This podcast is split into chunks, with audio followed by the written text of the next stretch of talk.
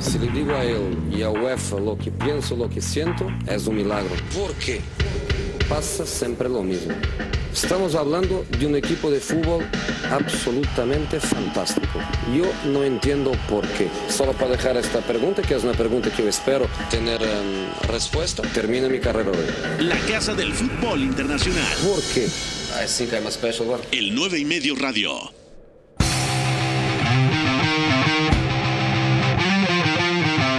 ¿Qué tal? ¿Cómo están? 4 de la tarde. Es viernes, bienvenidos al 9 y medio radio. Como todos los viernes tenemos la ruta del fin de semana. Haremos un repaso hoy de la temporada de Liverpool campeón 30 años después de la liga inglesa. Con, por supuesto, Jürgen Klopp en el banquillo. En España, Barcelona visita al Celta y el Real Madrid visita al Español. Noticias desde Italia. Ojo, el Inter de Milán estaría cerca de fichar a Hakimi, el carrilero del Real Madrid cedido en el Borussia Dortmund y se cierra la competencia en Alemania. Mañana se definen los puestos europeos y la quema del descenso. Mucho que platicar, es viernes, súbale a la radio y arranca el 9 y medio. Esto es el 9 y medio radio.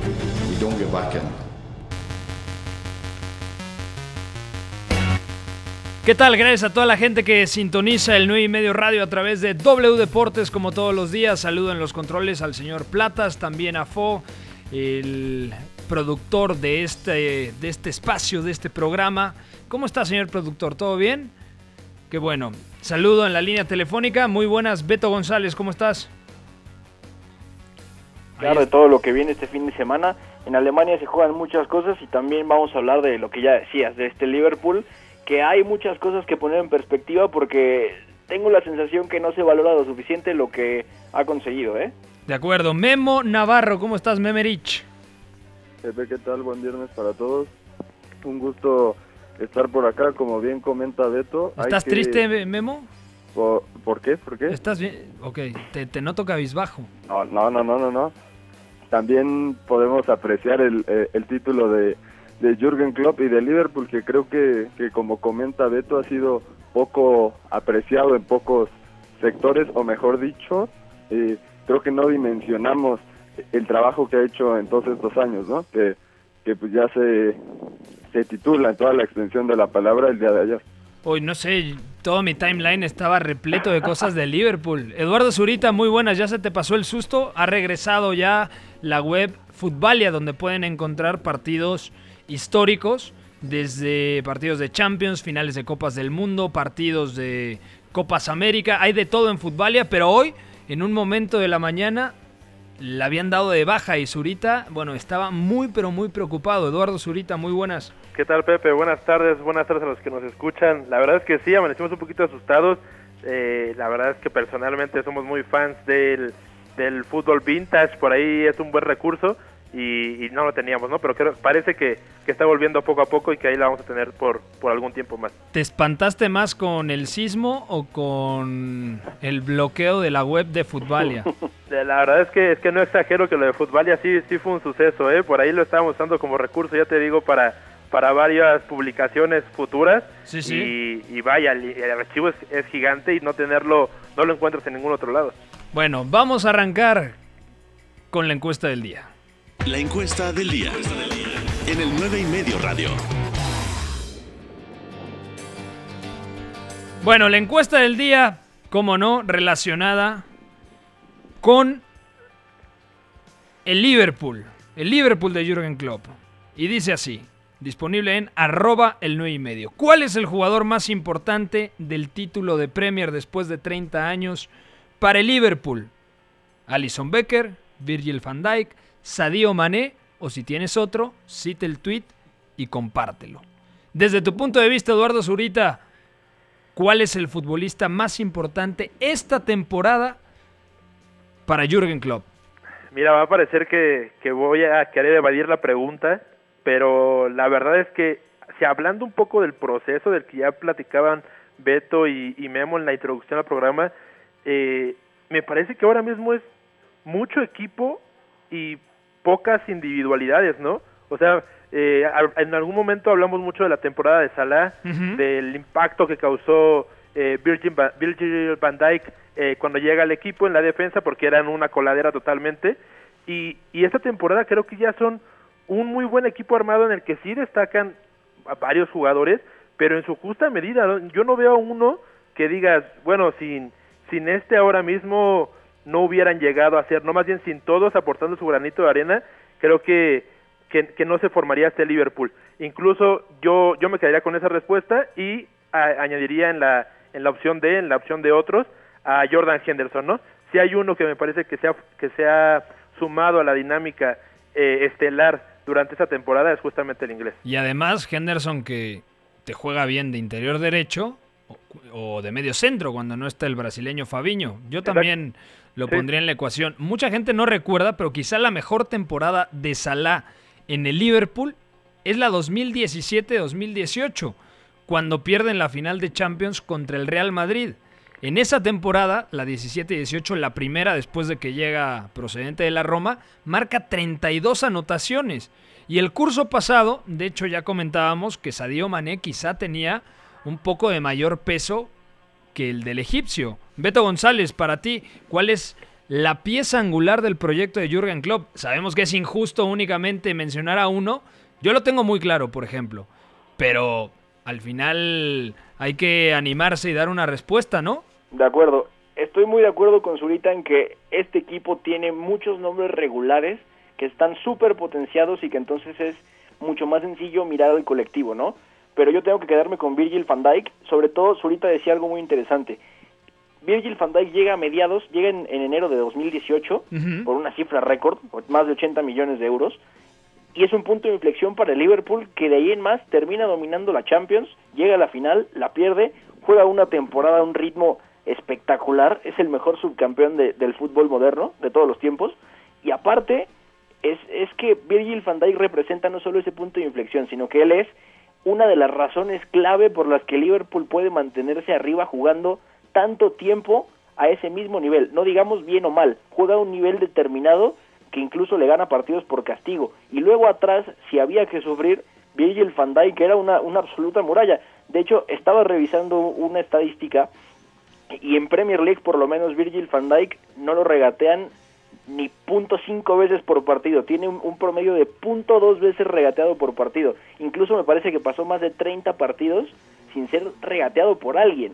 Estamos hablando de, uno, de un defensor que no solamente te suma con pelota, sino que corrigió muchas cosas a nivel sistema solo por presencia. Ya luego Jürgen Klopp trabajó mucho con él y, con la línea defensiva y eh, eh, vemos lo que ahora es el Liverpool campeón, ¿no? Entonces, el mejor zaguero del mundo, ¿no? O sea, yo creo que es la única posición en donde es indiscutible que, mm, con permiso de Gerard Piqué, que ha tenido muy buenos partidos últimamente con el Barcelona, eh, de Sergio Ramos lo mismo, que pueden tener altas y bajas, pero siguen siendo pilares en la defensa de los dos equipos más grandes de España. Koulibaly, por ejemplo, miramos en, en Italia y Koulibaly ha tenido una temporada un poquito irregular, aunque ha regresado bien tras el parón.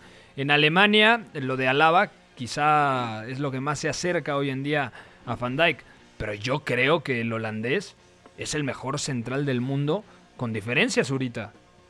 Sí, sí, al final eh, eh, eh, es algo que no está en los libros de historia, ¿no? Su impacto, como dice Beto, de 2018, enero de 2018 a la fecha, es grandísimo, es palpable y además tiene una imagen, o sea, yo no sé si muchas veces durante el año pasado que ya ganó el, el digamos el balón de plata no porque quedó segundo lugar detrás de, Lionel Messi se decía que se estaba sobrevalorando a, a, a Virgil no y y yo es que creo que, que no hay un mayor impacto eh, por, por el físico que tiene, por cómo ganaba las jugadas, por cómo lograba temporizar todas las jugadas que venían en contra, eh, parecido a lo que hizo Van Dijk en los últimos dos años. Al final, como, como ya lo repetimos varias veces, sin él no hubiera habido ese cambio de chip en el proyecto y, y, con él más bien fue como empezaron a venir las dos finales de Champions, el subcampeonato de Premier y ahora el, merecido campeonato, ¿no? Memo Navarro, desde tu punto de vista, ¿cuál es el jugador más importante en este título de Premier para Jürgen Klopp? Más importante, creo que, que no hay discusión en que en que Van Dijk es el central idóneo para el modelo de juego de Jürgen Klopp. Además, añadiría a lo que comentaba Beto con esa cifra de que no es regateado, que prácticamente nunca va al piso, o sea, es tan inteligente y lee también el juego que, que, además de propiciar los errores, ni siquiera tiene que barrerse. Eh, barrerse y hasta hasta en ocasiones parece que ni esforzarse tanto, ¿no? O sea, su, su forma de leer el juego es prácticamente perfecta y creo que es el que menos eh, puntos bajos en cuanto a nivel eh, eh, que ha presentado como como en todo este proceso, ¿no? Y al que también creo que, que, merece una, una mención honorífica es Jorginho Tagnaldum, por, tanto por los goles importantes que, que ya recordamos, como esa versatilidad partiendo como interior izquierdo, llegando a banda, casi como un media punta, que, que puede llegar desde segunda línea. Entonces también, pues me parece que, que ha tenido una repercusión muy, muy, muy importante en lo que plantea Jürgen Klopp y es otro que no tendría sustituto en algún otro nombre. Mm, no sé, yo creo que es más prescindible, es un jugadorazo Wijnaldum, pero yo creo que, por ejemplo, el mejor Navi Keita mm, quizá puede competir por ese puesto. Pero mira, Pepe, ahí hay un apunte nada más. Me gusta como la línea del tiempo que hemos seguido entre los cuatro de mencionabas la 17 y 18 de Salah, me parecía un equipo de delanteros, pues, digámoslo así. La 18-19, el impacto de, de Virgin van Dijk es importantísimo, se apuntala a la defensa y justo me parece que mencionando el nombre de Wijnaldum por parte de Memo y, yo que mencioné a Henderson, diría que ahora dio un salto cualitativo el equipo eh, con el medio campo, ¿no? Es decir, justo ya logró crear un, un, equipo tan completo porque las tres líneas creo que apuntan eh, o aportan lo que lo que deberían, ¿no? Yo te diría un poco más balanceado, ¿no? Sí, puede ser más balanceado, pero si me dicen con cuál te quedas, con el Liverpool de la 18-19 o, de la 19-20, a mí me queda clarísimo que el Liverpool de la temporada pasada es un mejor equipo, más allá del accidente que pasó contra el Atlético de Madrid en, en Champions. Y ese día no estuvo el arquero brasileño Alison Becker, que para mí no hablaríamos de un Liverpool campeón de Champions sin la llegada de Allison. Obviamente tiene más peso Van Dyke porque creo que los jugadores de campo, en este caso hablamos del mejor central del mundo, Allison está ahí junto con Ter Stegen, con Jan Oblak, pero sin duda es uno de los 4 o 5 mejores arqueros de la actualidad. También me parece una figura indispensable para el Liverpool de Jürgen Klopp y muestra esta situación es que el día en el que pase el accidente contra el Atlético de Madrid y son eliminados en la Copa de Europa, no estuvo el brasileño. Bueno, vamos a arrancar para hablar. Bueno, vamos a arrancar eh, con el Liverpool. Todavía no termina el partido del Sevilla ni el partido de la Juventus. Entonces vamos a quedarnos para platicar actualidad de la Premier League. Vamos también con algunas noticias, ¿vale? Entonces arranca el 9 y medio eh, repito cómo están los partidos en este momento para la gente que nos viene siguiendo. El Sevilla está cayendo en el Ramón Sánchez Pizjuán 1-0 contra el Real Valladolid y la Juventus está ganando al minuto 67 2-0 en Turín contra el Leche. Anotaciones de Pablo Dybala y de Cristiano Ronaldo de penal. Vamos, ahora sí. Premier League.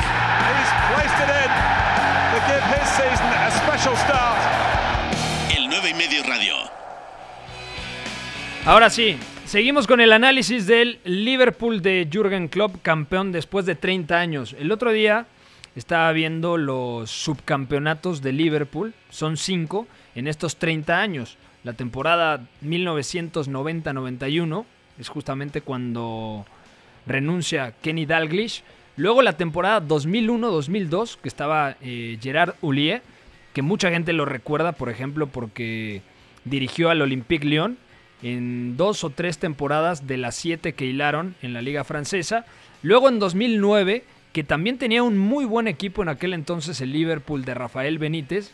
Eh, incluso diría que mejor equipo, por ejemplo, que el que tuvo en 2005, que gana la final de Champions en Estambul contra el Milán. O mejor equipo que el que tenía también en la temporada 2006-2007, que pierde la final eh, contra el Milán de Champions.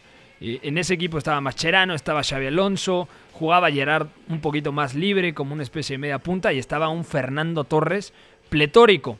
Llega la temporada 2013-2014 y también son subcampeones con Brendan Rodgers, en un equipo en donde ya tenían a Coutinho, que jugaba como una especie de interior izquierdo, estaba Steven Gerrard, que ya jugaba como medio centro, estaba Jordan Henderson, el interior derecho, y un ataque tremendo con Luis Suárez, Raheem Sterling y Sturridge. Y por último, la temporada pasada, que con 97 puntos Beto fue subcampeón de Premier. Por eso yo te digo que para mí el mejor Liverpool que he visto, te diría, en toda mi vida, es el de la temporada pasada. Subcampeón con 97 unidades y además campeón de Champions.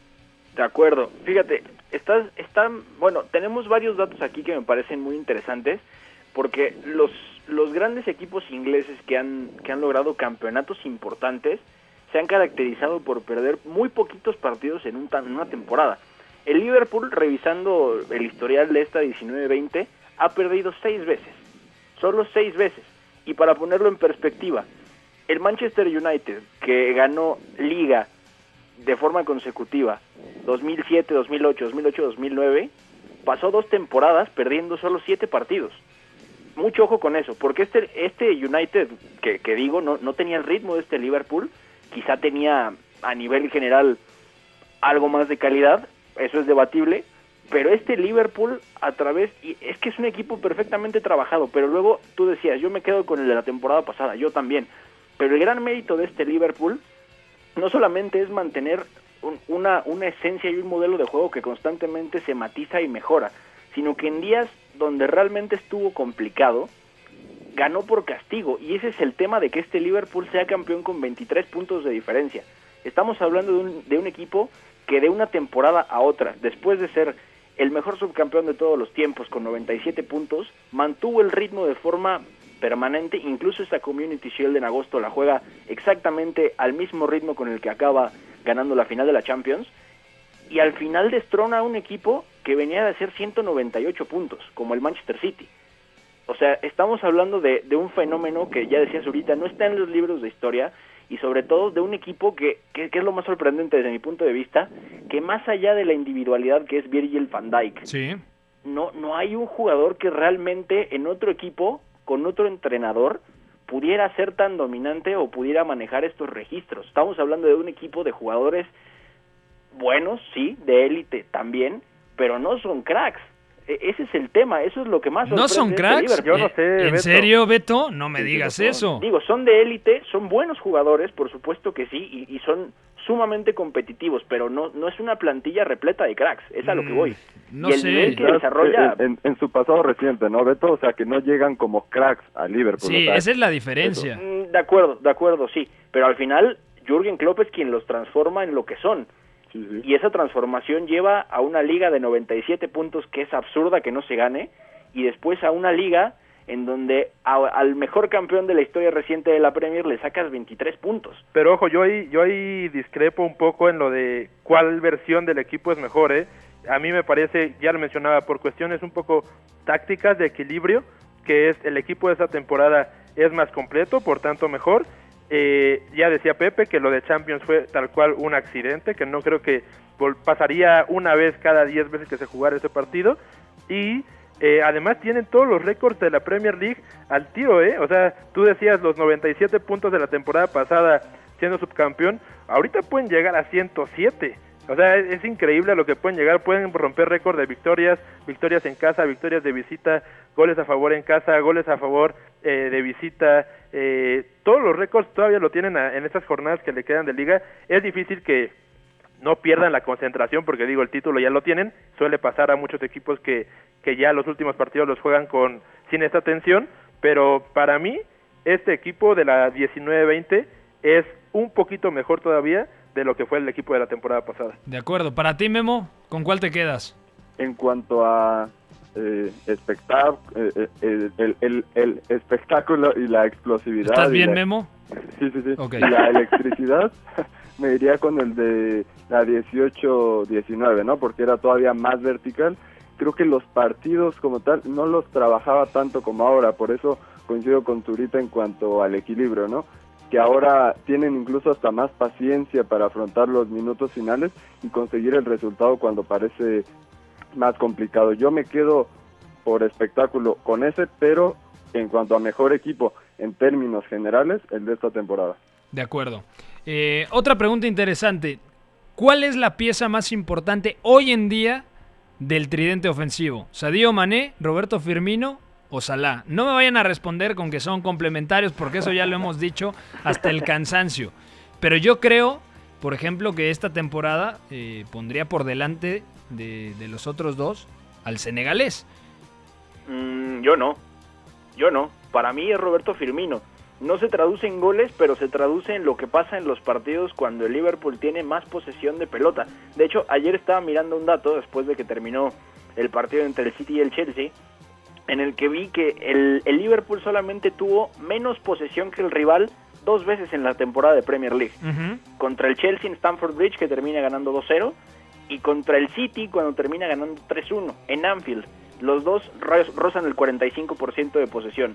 Muchas veces el Liverpool superó el sesenta y tantos, ya sé que es, es, un dato, un porcentaje al final, pero muchas veces el que rescataba ese ataque posicional del Liverpool era Roberto Firmino.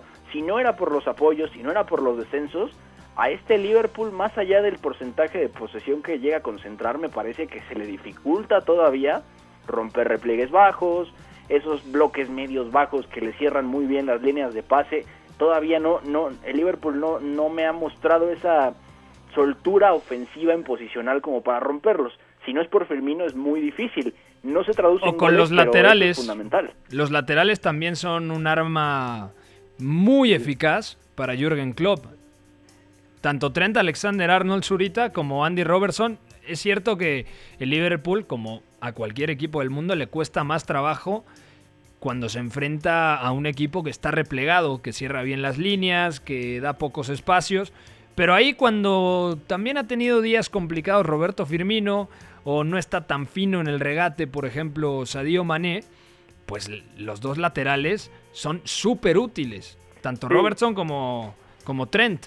Sí, bueno, a mí justo iba a mencionar el nombre de Trent porque a mí me parece que es uno de los más claves en la forma en cómo ataca esta temporada eh, el Liverpool, ¿no? Justamente en esos escenarios que se suelen complicar, él también suele tener la llave.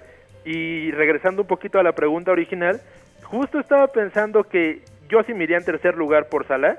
Creo que cada vez es más el, el definidor que, que otra cosa. Y entre Sadio y Firmino me la pienso, ¿eh? Pero también Firmino suele tener unas carencias de impacto, como dice Beto, de castigo, que, que bueno, nunca va a adquirir, ¿no? A- al final, por eso mismo, por esas dos razones, creo que me quedaría yo, si tuviera que escoger un nombre, por Sadio Mané. Al final, es un, para mí es un jugador que, ojo, en algunas cosas, comparo con Vinicius. ¿En qué sentido? En el que su, su intento en el regate, en la incidencia en las jugadas es tanta que en algún momento te va a terminar por generar. Eh, Firmino sí, sí, te va a ofrecer el apoyo, te va a ofrecer el juego, pero el- la incidencia de, de Sadio en hacerlo una y otra vez cada cinco minutos, en algún momento genera el gol que va, que va a destrabar el partido. Por Los- esa razón yo me quedo también por, por el Senegal. Los datos de Liverpool esta temporada, 31 partidos en Premier, 28 ganados, 2 empatados, 1 perdido, 70 goles a favor, 21 en contra. El goleador del equipo hasta este momento es Mohamed Salah con 17 goles. El líder de asistencias de este equipo es el lateral derecho Trent Alexander-Arnold con 12 y además es uno de los mejores eh, pasadores de Europa. Y quien ha jugado más minutos, como no podía ser de otra manera, es el holandés Virgil van Dijk Beto. De acuerdo, que eso solamente refleja lo, lo que hemos hablado del impacto que ha tenido, no solamente de, de unos meses para acá, desde que llegó por completo. Y al final es una muestra de regularidad, porque por el otro lado han jugado Joe Gómez, Dejan Lobren, Joel Matip, todos se han lesionado, todos han caído en algún momento, pero Virgil van Dijk se ha mantenido perfectamente a raya con una disciplina espectacular y aparte es un, es un tipo sumamente consistente. Es que todo lo que hace lo repite una y otra y otra y otra vez de forma prácticamente automática. Como te rinde excelentemente en un partido controlando la profundidad, como decía Memo, no va al piso, sino que siempre anticipa también las jugadas que simplemente corta acompañando. También te repite 7, 8 cambios de orientación que son también parte del sistema de Liverpool al otro lado, al, lado derecho, y acierta 6 o 7, o sea, hablamos de una máquina, es que no, no es normal. Y la cantidad de minutos simplemente habla de la relevancia, pero también de la consistencia. Les voy a hacer una pregunta para que quien pueda la responda ahora y si no vamos a una pausa y al regresar eh, se aventuran a responderla. Quien tenga el valor el día de hoy de hacerlo porque los noto muy evasivos, no sé qué les pasa el día de hoy.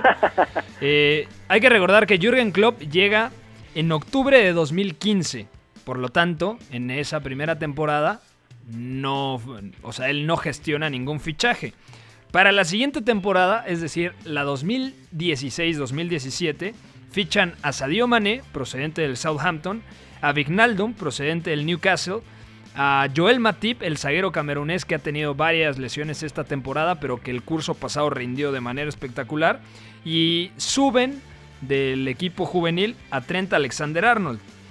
Para la temporada 2017-2018, en la que ya juegan su final de Champions, que a la postre terminan perdiendo contra el Real Madrid de Sidán, fichan a Salah, procedente de la Roma, aún hasta entonces desconocido Andy Robertson, el escocés procedente del Hull City, y en invierno llega el gran fichaje de Virgil van Dijk procedente del Southampton.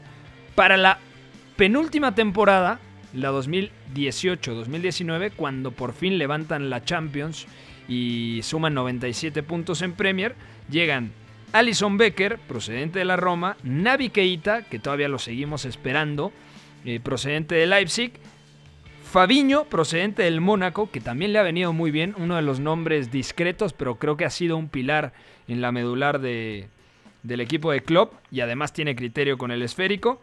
Y Shakiri, esta temporada no ficharon. La pregunta, antes de ir a la pausa, es, ¿con esta plantilla de Liverpool seguirá siendo el equipo a vencer en Inglaterra la próxima temporada? Piénsenlo. Vamos a una pausa.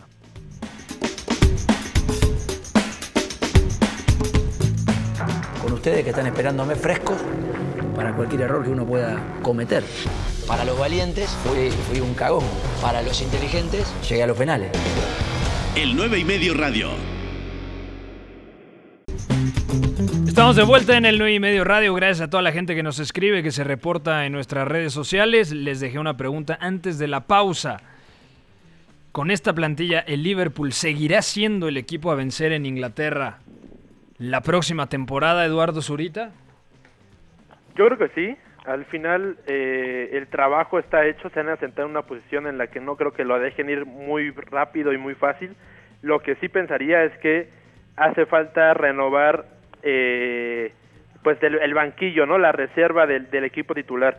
Al final hay unos jugadores que están aportando cada vez menos uh -huh. y eh, después de dos temporadas, como bien dijiste, la 19-20 terminan por no fichar a nadie realmente importante. Creo que sí sí tocaría por ahí un fichajito que de menos les dé otro saltito de calidad para los días en los que no esté algún titular. Para ti, Beto González. Sí, sí, y también es, es, sencillo decir que sí porque acaba de ganar la Premier por primera vez en 30 años, ¿no? Pero si acaso... No tiene mejor plantilla el City, salvo la defensa, donde volvemos a lo mismo. Van Dijk es mucho mejor central que Otamendi, Laporte, eh, Fernandinho y quien tú me digas. Pero el City yo creo que de medio campo hacia adelante le puede competir sin ningún problema a Liverpool. Ojo al proyecto que también va a tener el Chelsea la próxima temporada. Con Sijek, que nos deja más dudas, pero con Timo Werner en el ataque. Eh, vamos a ver qué, qué, ficha el Manchester United. Qué ficha el Tottenham de Mourinho. Obviamente un escalón más abajo. Pero yo tengo dudas de que sea la mejor plantilla la próxima temporada, ¿eh? Es que ese es el tema puede ser la plantilla a vencer, sí, pero no por calidad, sino por, por el ritmo que siempre desarrolla, de vuelvo a lo mismo. Y al final, si logra aumentar esa profundidad de banquillo para cuando no esté uno de los estelares, creo que entonces va, vamos a hablar de algo que va a mantener esa, esa seriedad. Pero también depende de qué hagan los otros. El City tiene encima una sanción importante que seguramente va a mermarle muchas cosas. El United, pues ya sabemos que cada mercado siempre nos deja algún regalito y normalmente es para mal. Y el Chelsea es el que está levantando la mano realmente para competirle. Si el Liverpool hace un mercado inteligente fichando relevos, entonces me parece que vamos a ver algo muy estable para desbancarlo en los siguientes dos, tres años. ¿Cuáles son las principales posiciones que tiene que reforzar sobre todo como fondo de armario, como refuerzos, como suplentes, como dice Beto, desde tu punto de vista, Memo? En primer lugar, yo creo que un atacante por las bandas, ¿no? Porque porque Jordan eh, Shatsiri parece que se va, eh, que no va a renovar contrato, y ahí no hay alguien que podamos vislumbrar como un relevo idóneo tanto para Sadio Mané como para Mohamed Salah. Quizás también un centro delantero y un interior por derecha. Yo creo que para paliar un poco eh, cuando no esté Jordan Henderson, porque también se va Adam Lalana, entonces ahí se van a quedar un poco cortos y sin olvidar, claro, que no tienen un lateral izquierdo suplente, ¿no? De acuerdo. Minamino se ha quedado también corto, hay que darle una segunda temporada al japonés que llegó en invierno, lo había hecho muy bien en el Salzburg, pero poco a poco, tiene 25 años, es joven todavía el nipón. Eh, yo también creo que tienen que reforzar la lateral izquierda, porque cuando no juega Robertson juega ahí Milner, que Milner ya eh, se lesiona habitualmente con 34 años.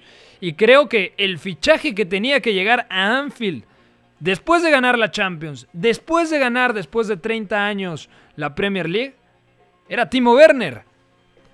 No, de acuerdo, sí, al final esa noticia con el Chelsea nos sorprendió a todos, ¿no? Se, se habló muchísimo durante meses sobre lo del Liverpool, cuadraba perfecto, todo era ideal y, creo que lo de la pandemia afectó un poquito las finanzas de, de, Liverpool o algo así, algo así leí en los reportes de los diarios ingleses y por eso no se pudo hacer. Una lástima, la verdad. Sí, de acuerdo. A mí me parece que es un gran fichaje para el Chelsea y una tremenda decepción para el Liverpool, ¿eh?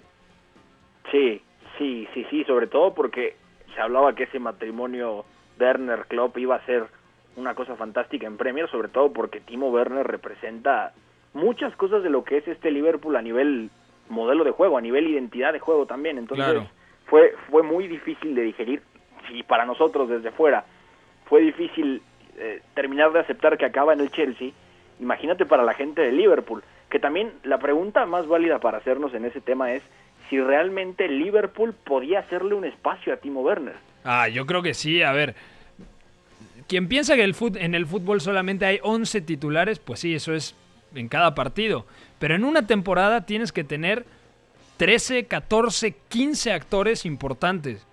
Sobre todo si se te lesiona algún futbolista. O sea, yo me frotaba las manos por ver, no sé, un día que no estuviera eh, Salah, pones a Werner. Si no está Firmino, cambias un poco el dibujo y pones a Werner por dentro. O sea, yo creo que Timo Werner como una opción de recambio que a la larga creo que por su calidad terminaría afianzándose en el 11 titular. O sea, yo creo que estaba que era el fichaje ideal. Quizás porque el propio Werner no quería ese rol, ¿no, Pepe? O sea, él quería ser el titular, el referente cada semana, como seguramente lo será en Stanford Bridge y porque siento que, que de algún modo Klopp, después de conseguir estos éxitos, pues no quiere tocar tanto la estructura. Es decir, cambiar eh, del 4-3-3 y ahí intentar insertar a los cuatro en algún momento. Yo creo que, que quiere asentar todavía más el proyecto que ya tiene y cómo está jugando y lo que le ha dado éxito, que al fin y al cabo es, es algo que la afición de Liverpool había estado esperando y que ahora que lo tienen, pues igual y no quieren cambiar tanto en ese sentido. Yo creo que la clave, Zurita, es reconstruir a partir de la victoria, no de las derrotas. Claro. Te funcionó eh, no fichando después de ser campeón de Champions. Ya una segunda eh, temporada sin fichar me parece un riesgo desmedido. No, de acuerdo, y ojo ahí a, alguna probable salida que pueda haber. Al final se cierra un ciclo, lo quieras o no. Ya no puedes aspirar a, a mucho más, ¿no? Ya se fue campeón de la Champions, se fue campeón de la Premier League y así como habrá jugadores que seguramente quieran conquistar el bicampeonato con el Liverpool, seguramente puede haber alguno, un Sadio Mané, un Mohamed Salah tentado en España, por ejemplo, que se pueda ir, se pueda llegar a ir. Mm, puede ser, no lo había pensado de esa manera, pero de hecho en su momento se habló mucho de Sadio Mané al Real Madrid. Hoy en día con Vinicius, con Hazard que parten desde la izquierda, es prácticamente eh, impensable, ¿no? Bueno, hasta aquí el tema de Liverpool, campeón después de 30 años de la liga inglesa, campeón de la Premier League, el equipo Red, el equipo de Anfield, el equipo de Jürgen Klopp. Vamos ahora con algunas noticias del día. ¡Gol, La Liga. Desde que, yo, desde que yo llegué acá, me prometió un proyecto y no cumplió nada. Yo me voy a reposar, esta es una situación difícil, los jugadores están dejando todo, el equipo está mejorando. Esto es el 9 y medio radio. Se comportaron como señores, como hombres. El Inter de Milán está cerca de fichar. Cuando El Inter de Milán cerca de fichar al jugador del Real Madrid, Hakimi, que está cedido en el Borussia Dortmund, Beto González. La operación se cerraría en 40 millones de euros. Lo que necesita el Inter, ¿no? Un carrilero eh, que llegue para ocupa- ocupar el hueco de Candreva. Un carrilero, o mejor dicho, un lateral que se siente mucho más cómodo en, la en línea de 5 y puede emular en el Inter lo que ya hace de muy buena manera en el equipo dirigido por Lucian Fabre en Alemania. De acuerdo.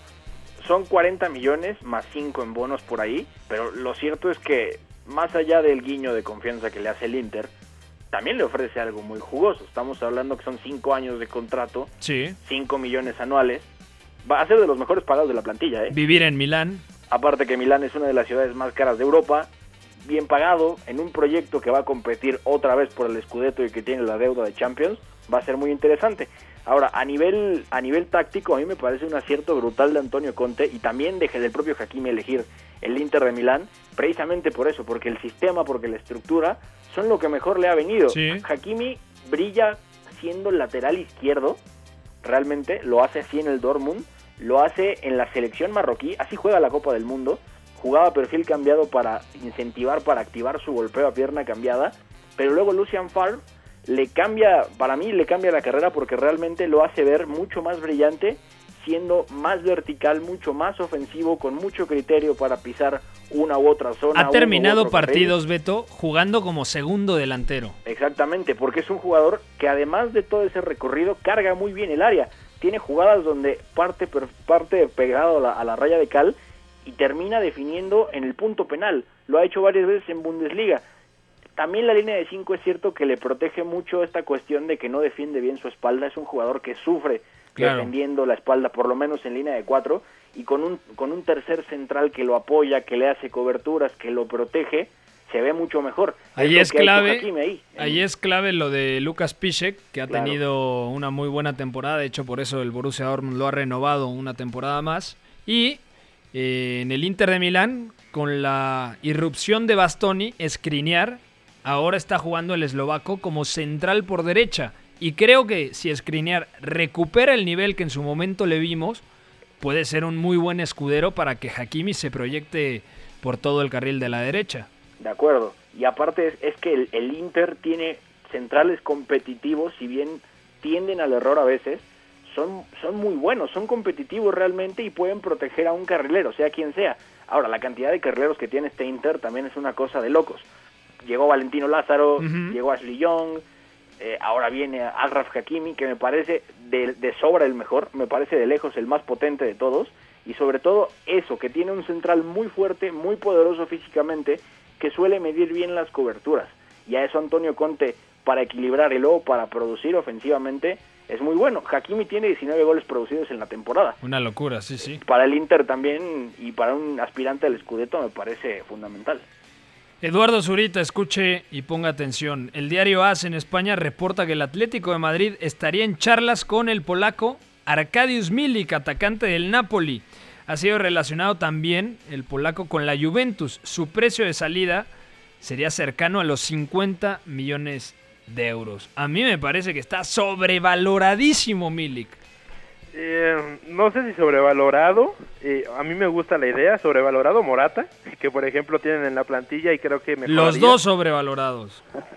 Un poco, un poco, creo que 50 de millones de euros es mucho, pero mm, no me va mal la idea, ¿eh? O sea, puede ser una operación que creo que se puede llegar a hacer y que cuadraría, cuadraría más o menos bien. Lo de la Juventus lo veo muy difícil, ¿no? Porque sería eh, reforzar a un rival directo y con lo loco que está de Laurentiis siempre con y obsesionado con la Juventus, creo que, que no, no lo dejaría hacer, ¿no? Mm, Yo creo, mira, si te ponen a Raúl Jiménez o a Arkadiusz Milik, ¿a quién fichas ahorita? No, bueno, Pepe, no vamos a volver a ese tema porque... Yo ficho a Jiménez, ¿eh? qué bueno, qué bueno, porque yo también lo haría. O Pero sea, pensé yo que pongo... decir que Milik. No, no, no, no. Es cierto que Milik me parece es dos o tres años más Sí, joven que sí, Jiménez. Tiene Sí. 26 años, ¿no? Sí, sí. Entonces, o sea, la temporada pasada marcó 17 goles, esta temporada tiene 10 en Serie A. O sea, yo creo que es un buen atacante, pero está sobrevalorado. En o su momento, en su momento tuvo su, su, su temporada estrella, ¿no? Pero en el Ajax. no sé, cuando, cuando llegó al Napoli antes de la lesión, creo que estaba muy, muy hypeado, estaba en las portadas de todos los diarios, se especulaban fichajes rimbombantes y la lesión lo vino a, a mermar, ¿no? De hecho tarda mucho en volver y, y nunca ha llegado a esas cifras. Por pero eso Dries justamente Mertens se vuelve falso 9, ¿eh? Exactamente, pero justamente me parece que ha ganado inteligencia y que e incluso en el, con un cuadro como el Atlético podría llegar a, a juntar lo mejor de sus dos versiones. Si me dices quién te gusta más en el Napoli, siendo dos jugadores diferentes, Mertens o Milik, para mí Mertens tiene mucho mayor calidad que, que el polaco. Eh, siguiente noticia, ojo, Memo Navarro. En Inglaterra reportan que Kepa, guardameta del Chelsea, saldría cedido al Valencia. ¿Y sabes quién dicen que ocuparía su lugar? El camerunés del Ajax, Onana. Uf. Yo no Este, lo creo. Yo eh, no lo en- creo. En esta noticia tengo algunas, eh, algunas opiniones encontradas. Por un lado, creo que Kepa tiene muchos altibajos. En, en esta cuarentena me he puesto a repasar los partidos del Chelsea de Lampard de esta temporada y hay muchos donde Kepa salva al equipo eh, y otros donde tiene errores técnicos que dices, ¿cómo pagaron 80 millones por este portero, no? Y me parece bien que lo presten porque nunca van a recuperar la inversión si así lo intentan. Es muy Pero- joven también, Kepa. O sea, yo creo que Sí, es un buen sí, arquero, pero con margen de mejora. Digo muy joven porque para los arqueros 24, 25 años sigue siendo una edad en donde todavía no encuentran Memo, su pico de madurez. no le ¿Mande, des vueltas, Memo. Lo que quiere decir es que son dos muertazos ambos. No, no, no, no, no. Onana con el juego de pies que tiene le gusta muchísimo a, a Frank Lampard, ¿no? Lampard, Poder sí. salir jugando y demás. Como Pero portero libero, ojo, ¿eh? Que dices, qué cosa, ¿no? Eh, es- pero Onana también en el juego aéreo en la Premier, uff, a mí me genera muchísimas puede dudas. sufrir muchísimo. Lo que veo factible es que es que una sesión de Kepa a un equipo español justamente le ayude Sí. eh, tanto a ganar confianza porque siento que le pasa algo muy parecido a David De Gea que, que están en un pico alto y tienen un error y se van para abajo estrepitosamente y les afecta demasiado anímicamente y empiezan a, te- a- a tener errores, a presentar errores bastante infantiles, ¿no? Entonces me parece bien por Kepa que no lo vendan, pero no me parece el reemplazo adecuado, Nana. Y siguiendo con los rumores del Chelsea, ojo con lo que dicen algunos medios en Inglaterra. Para mí sería un terrible error por parte del Bayern. Pero según algunos medios, están buscando a David Alaba, porque el austriaco termina contrato en 2021 y aún no ha renovado con el Bayern. Ojo con esto. Mm, eh, tengo muchas reservas ahí, Pepe. A ver, David Alaba Sí. es de los mejores pagados del club, cobra arriba de 10 millones de euros, y para lograr eso en el Bayern Múnich, o has de ser muy bueno o has de tener una tradición enorme. Y David Alaba afortunadamente junta ambas. Yo no creo que el Bayern Múnich vaya a dejarlo ir, y mucho menos después de lo que ha hecho esta temporada, volviendo a jugar como central, porque ya lo ha hecho antes, pero siendo absolutamente dominante, ¿no? Además, me parece que el Chelsea, o con el Chelsea pasa que después de haber visto lo que pasó con Timo Werner, después de ese rumor de Kai Havertz y después de todo lo que se ha dicho del Chelsea en torno a los fichajes, también hay cierto hype desmedido y también me parece que el propio Chelsea está propiciando esa locura de la prensa. Entonces no, no lo tomemos en serio realmente, porque es mucho más factible, y ya ha pasado antes, que David Alaba renueve sobre la hora y se quede por mucho tiempo. ¿Cuántas veces no lo vincularon con el Real Madrid? ¿Cuántas veces no lo vincularon con el Barcelona? Y sin embargo no ha salido. Me parece que su agente es Pini Zahavi, que fue justamente el que ofreció a Robert Lewandowski al Real Madrid. Y eso puede influir, claro, pero al final, si David Alaba tiene todo hecho en Múnich y además van a seguirle ofreciendo esa cantidad de dinero que gana y además hay un proyecto nuevo con Hans-Dieter Flick, que además de ser un, un rodillo este equipo eh, en Alemania, tiene todos los argumentos para ganar la Copa de Europa otra vez, no veo por qué tenga que salir realmente. Vamos a ver, partidos destacados de este fin de semana en las distintas ligas, por ejemplo en España, Celta de Vigo, Barcelona, Atlético de Madrid, Deportivo Alavés, Villarreal, Valencia y Español, Real Madrid. Recordarle a la gente que tendremos un especial en punto de la una de la tarde con Álvaro Benito, Jaime Macías y Albert Morén eh, a través de W Radio y W Deportes. Partidos interesantes en la Premier League eh, y en FA Cup.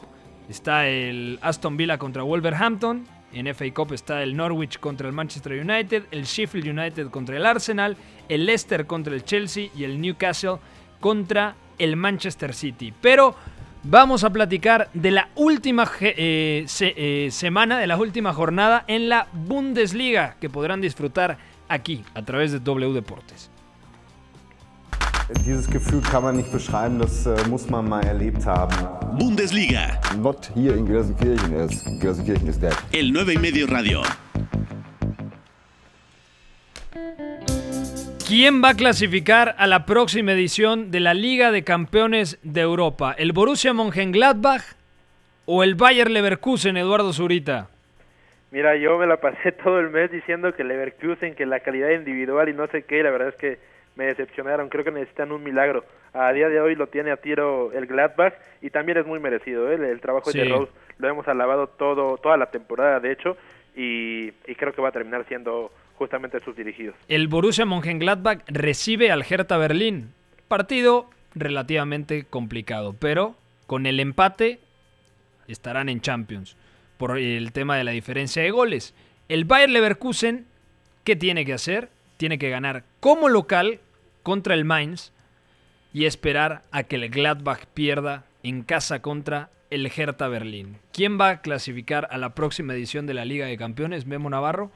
Para mí el Gladbach ya tiene pie y medio en, la próxima edición de la Champions, porque además va contra un Hertha que aunque tuvo un repunte en esta reanudación de la Bundesliga, ya no se juega nada, prácticamente es un compromiso más y pues con un empate estaría ahí el Gladbach, ¿no? Yo creo que van a salir por la victoria evidentemente, pero con bastante cautela e intentando controlar eh, el trámite del encuentro porque sabemos que el Hertha también suele eh, gustar de, ceder la iniciativa un poco, entonces yo creo que no se harán tanto daño y el Leverkusen pues igual y sí gana, pero pero lo veo muy complicado. Ojo que puede haber un éxodo en el Bayer Leverkusen en caso de que no consigan entrar a Champions. Para sanear el tema financiero, seguramente podrían precipitarse en la venta de Kai Havertz, porque yo creo que dentro de la planeación era que el equipo dirigido por el holandés Peter Bosch la siguiente temporada jugara Champions, ¿no? Y esto es, si al final termina entrando el Gladbach, sería la venganza de lo que pasó el torneo pasado o el año pasado, ¿no, Beto? Sí, de acuerdo. A Leverkusen todavía... Aquí pasa algo, todavía queda la final de Pokal. Si el Leverkusen no llegara a clasificar por la tabla general de Bundesliga, tendría que enfocar sus esfuerzos en ganarle al Bayern en Berlín el 4 de julio. Muy difícil, sí, pero existe esa posibilidad, ¿no? Y al final me parece que el Mönchengladbach, más allá de, de todos los pinchazos que ha tenido, que también hemos criticado su regularidad, ahora mismo me parece un equipo que tiene colectivamente más argumentos para revertir esto que le pasó el año pasado. No estaba Marco Rose. De acuerdo. Y, y además me parece que lo que ha añadido el entrenador alemán, ex del Salzburg, es esa dosis de competitividad y, con jugadores que de una u otra manera también han sido mucho más determinantes gracias a él, ¿no? El caso de Plea, el caso de Turam, el caso del propio Stindl que incluso se rompió el cruzado y ahora mismo el Leverkusen ni siquiera tiene por un lado esto y por el otro la flexibilidad que llega a tener el Gladbach. Entonces, a mí me parece que Leipzig y el Gladbach se quedan compuestos de Champions y el Leverkusen si no llega a lograrlo va a tener que poner toda la carne el asador el 4 de julio. El Leipzig ya lo tiene, o sea, porque matemáticamente es improbable que haya un 10-0, ¿sabes? Claro, sí. Entonces, campeón el Bayern, subcampeón el Borussia Dortmund de muy buen 2020 y en tercer lugar el Leipzig. Vamos a ver si el equipo de Marco Rose, el Borussia Mönchengladbach, se afianza en esa cuarta posición. Y sí, la temporada pasada, ¿sabes quién dirigía al Gladbach? Un tal Dieter Hecking, que está a punto de no ascender en la segunda división alemana con el Hamburgo. No llores, Pepe, por favor. Pepe, ánimo. Un desastre. Pero ojo, eh, que el Heidenheim todavía en la última jornada de la segunda división en Alemania juega en campo del Arminia Bielefeld. Es cierto, ya está ascendido, pero si empata el Heidenheim y el Hamburgo le gana a... No, no sé si va contra el... Ahora te digo... Contra el Sandhausen. El Sandhausen, que aparte está como doceavo, treceavo. O sea, yo creo que todavía hay esperanza de que juegue el playoff. O contra el Fortuna Düsseldorf, que tiene un partido muy interesante este fin de semana contra el Unión Berlín. O contra el Werder Bremen, que el Werder Bremen tiene que ganarle al Colonia y esperar a que no sume puntos el Fortuna Düsseldorf. Podemos En decir que resumen, en todos este vamos a ver el Werder partido Bremen es como una jornada, un fin de semana donde se deciden muchos millones, ¿no? Tanto por lo que pueden recibir por sus jugadores como por eh, Rashica, como por el hecho de, de lo que se deprecia eh, la franquicia como tal con un descenso. No sabes lo bonito que sería ver un playoff de ascenso en Bundesliga entre el Hamburgo y el Werder Bremen. Sí, fabuloso. Metiendo en contexto de que es una especie de derby regional.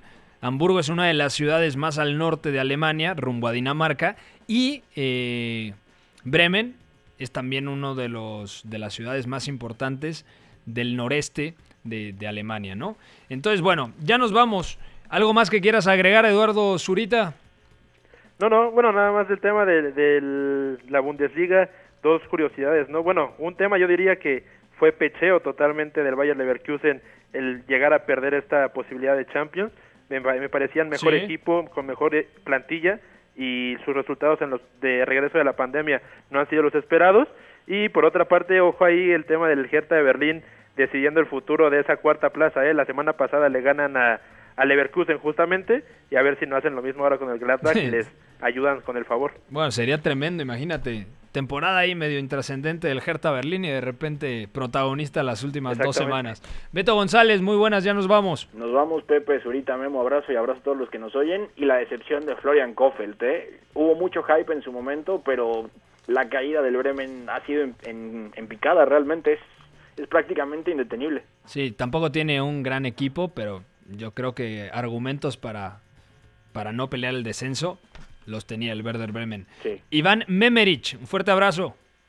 Gracias, Pepe. Saludos para todos. Y nada más comentar que Sevilla está dejando puntos en el Sánchez Pizjuán y por ahí le puede abrir la puerta al Atlético de Madrid para que se despegue aún más en el tercer puesto. Está terminando el partido, eh, 1-1 en el Sánchez Pizjuán contra el Real Valladolid y ganó al final 4-0 la Juventus después de que en el primer tiempo hasta la eh, expulsión de Lucioni, mm, realmente muy poco de la Juve del equipo de Mauricio Sarri. 4-0 ha ganado con las anotaciones de Paulo Dybala, Cristiano Ronaldo, Gonzalo Higuaín y Matisse de Ligt. Soy Pepe del Bosque, nos escuchamos mañana en punto de la una de la tarde a través de W Radio y W Deportes. Bye bye.